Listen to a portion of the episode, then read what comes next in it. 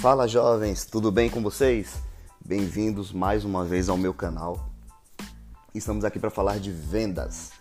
Mas antes de tudo, antes da gente tocar no assunto vendas, é muito importante que a gente esteja preparado. Ou seja, a gente precisa diariamente é, da nossa preparação para que a gente possa aí sim começar a vender. Tá? Então vou dar cinco pontos importantes aqui que vocês precisam entender antes de vocês começarem a vender. Então, o primeiro ponto é apresentação pessoal. Quando a gente fala de apresentação pessoal, a gente engloba a aparência física, que aí está incluso ah, a questão do cabelo, da barba, se for homem, unhas, maquiagem, a sua roupa, se ela está bem passada, se ela é uma roupa adequada, se você for trabalhar presencialmente. E o uso de acessórios, entre outras coisas, né? Então estejam atentos aí à questão da apresentação pessoal. Número 2, a gente vai falar sobre linguagem, e aí eu falo de quando você tiver que atender o cliente, a sua linguagem tem que ser adequada àquele cliente. Então vai ter o cliente mais jovem, eu posso adequar a minha linguagem àquele tipo de cliente.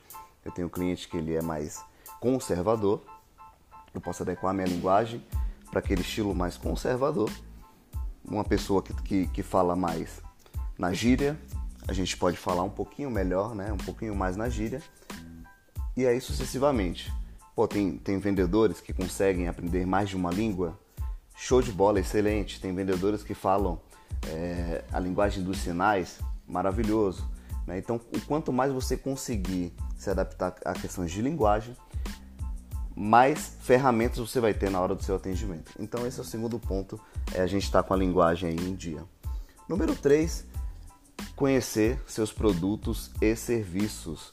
Então, é muito importante, antes da gente começar a vender, que a gente faça é, um treinamento, que a gente consiga é, buscar informações do que a gente está vendendo, benefícios, características, os clientes que usam, uh, o tipo de serviço que a gente faz também é importante, da, a forma que é feita, é, procedimento e aonde é que o pessoal utiliza mais esse serviço. Então, importante conhecer aí os produtos e serviços. Número 4, conheça também o seu mercado, né? conheça o seu concorrente, conheça a área de atuação, é, como é que está aí, né, de, de, acordo com as notícias, a sua área. Então fique antenado com tudo que está acontecendo para que você tenha realmente mais informações para passar na hora de, que você estiver fazendo o seu atendimento.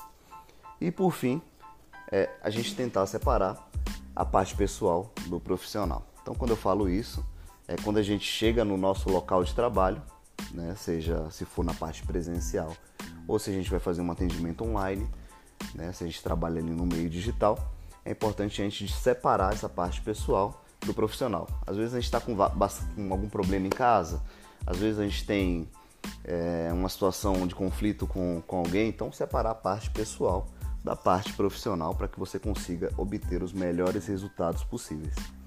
Tá legal? Jovens, fala para mim o que vocês acharam, se vocês gostaram, deixa um curtir aí e compartilha com a galera para que eles consigam aí receber as dicas de vendas. Um grande abraço a todos e até a próxima.